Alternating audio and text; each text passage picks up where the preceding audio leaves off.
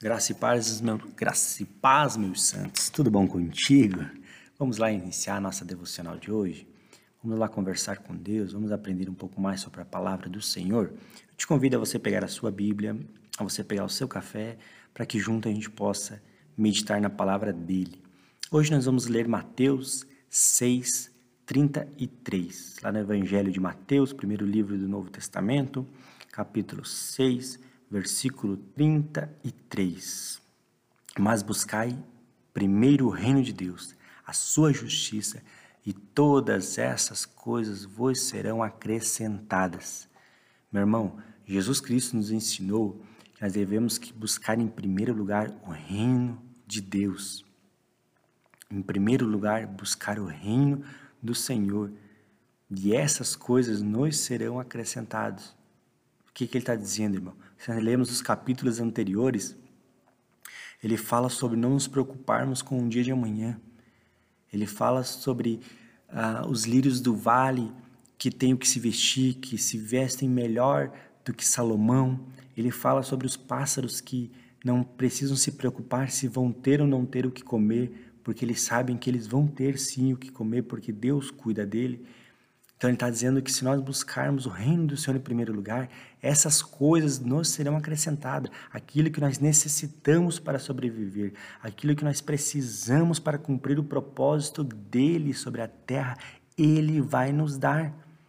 Não é para nos preocuparmos com isso, porque ele vai nos sustentar, ele vai nos dar, ele vai nos cuidar. Se ele cuida dos pássaros, se ele cuida dos, dos, dos lírios do vale que morrem logo, imagina de nós que somos filhos dele, como que ele não nos cuidaria? Não entenda esse resto, irmão, como miséria ou pouca coisa. Ele nos fez uma promessa com duas bênçãos, uma de longo prazo, que é vida eterna, e uma de curto prazo, que é tudo onde colocarmos a mão será bendito. Comereis o melhor desta terra. Irmãos, entenda que a prosperidade de Deus é um benefício para nós. Direito dado por Deus para a gente use enquanto estivermos aqui na terra. A prosperidade ela é algo do Senhor, sim, mas quando nós focamos no lado certo. Para que sejamos exemplos de que Deus faz a curto e a longo prazo em nossas vidas. O segredo de vivermos comendo o melhor dessa terra é o nosso compromisso com Deus. É o nosso dízimo da sua primícia. Seja fiel, experiente, a dependência financeira do Senhor, meu irmão. Dependa inteiramente dele, deixe que ele venha cuidar da sua vida, não se preocupe. Mas faça aquilo que está no seu alcance e priorize o reino de Deus sobre a sua vida. Priorize em fazer a vontade dele, em entender o que ele tem para a sua vida.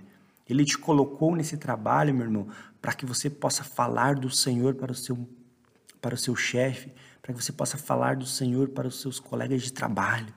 Ele te colocou nessa escola para que você possa falar para os seus colegas a palavra do Senhor.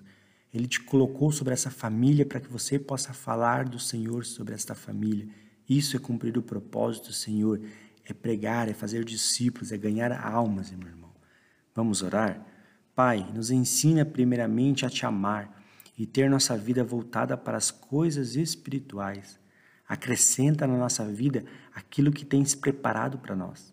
Abra nossos olhos e coração para que possamos ser fiel e entender seu mover em nossas vidas. Em nome de Jesus, amém. Que Deus abençoe seu dia, meu irmão, e até amanhã.